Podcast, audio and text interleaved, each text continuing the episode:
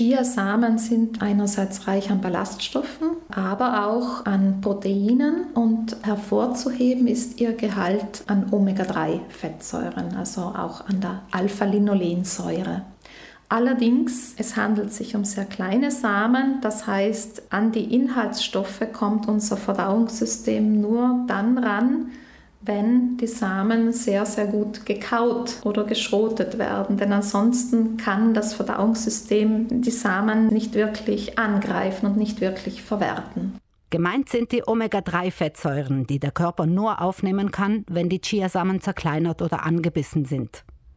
Abgesehen von ihren gesundheitsfördernden Inhaltsstoffen sind Chiasamen bei manchen besonders beliebt, weil sie eine ganz besondere Eigenschaft besitzen.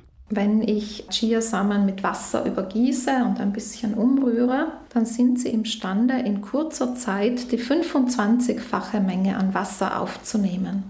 Und was sich da bildet, das kann man dann als Gel bezeichnen.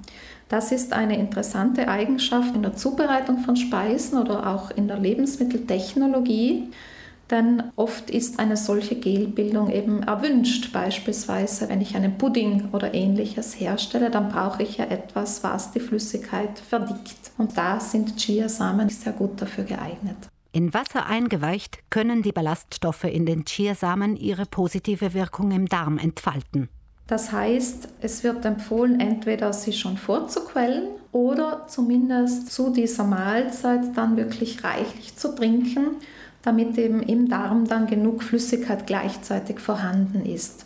Und dann hat diese quellende Wirkung eben eine positive Wirkung auch auf den Verdauungstrakt. Also das Stuhlvolumen erhöht sich und dadurch wird die Darmbewegung, die Darmmotorik angeregt. Im Handel zu finden sind Chiasamen verpackt als Lebensmittel oder verarbeitet in Brot und anderem Gebäck, in Frühstückscerealien, Fertiggerichten, Milchprodukten und deren pflanzlichen Alternativen, außerdem in Speiseeis, Fertigpudding und Softdrinks. Darüber hinaus lässt sich aus Chiasamen auch Öl pressen. Das Öl und die Samen sind in der EU als sogenanntes neuartiges Lebensmittel zugelassen. Für das Öl gilt allerdings eine Mengenbeschränkung.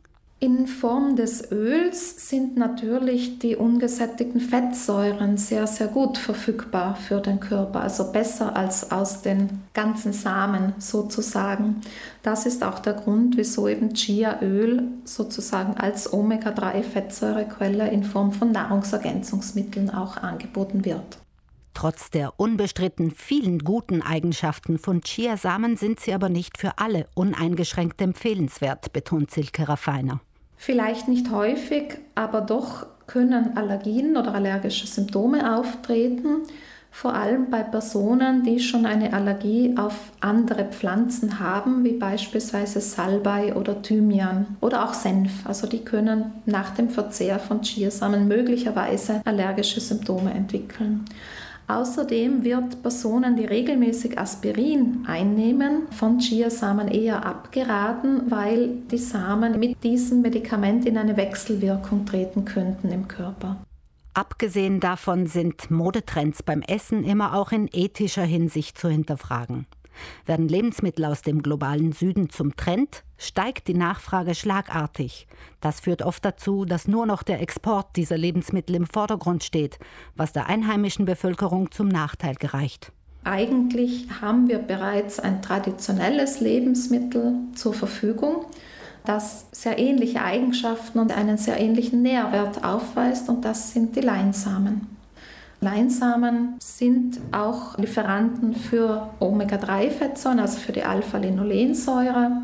Sie sind reich an Ballaststoffen, sie haben ebenfalls eine quellende Wirkung. Und wenn man die Wahl hat, dann würde ich empfehlen, eher die Leinsamen aus Europa zu bevorzugen.